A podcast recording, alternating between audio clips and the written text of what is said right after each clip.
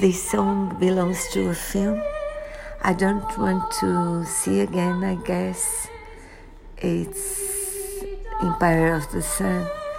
But this song haunted me for since I saw the movie because it marks a scene where the boy who was kidnapped and who was living in a Japanese camp during the war sees a young pilot boarding a plane for his last flight because he's a kamikaze.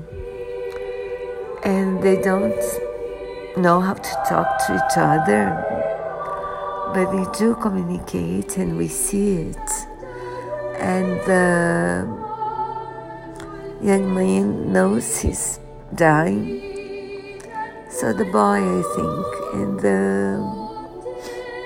and i do think this song says it all. And i've just found out that it's a welsh lullaby by who knows whom so I wanted to share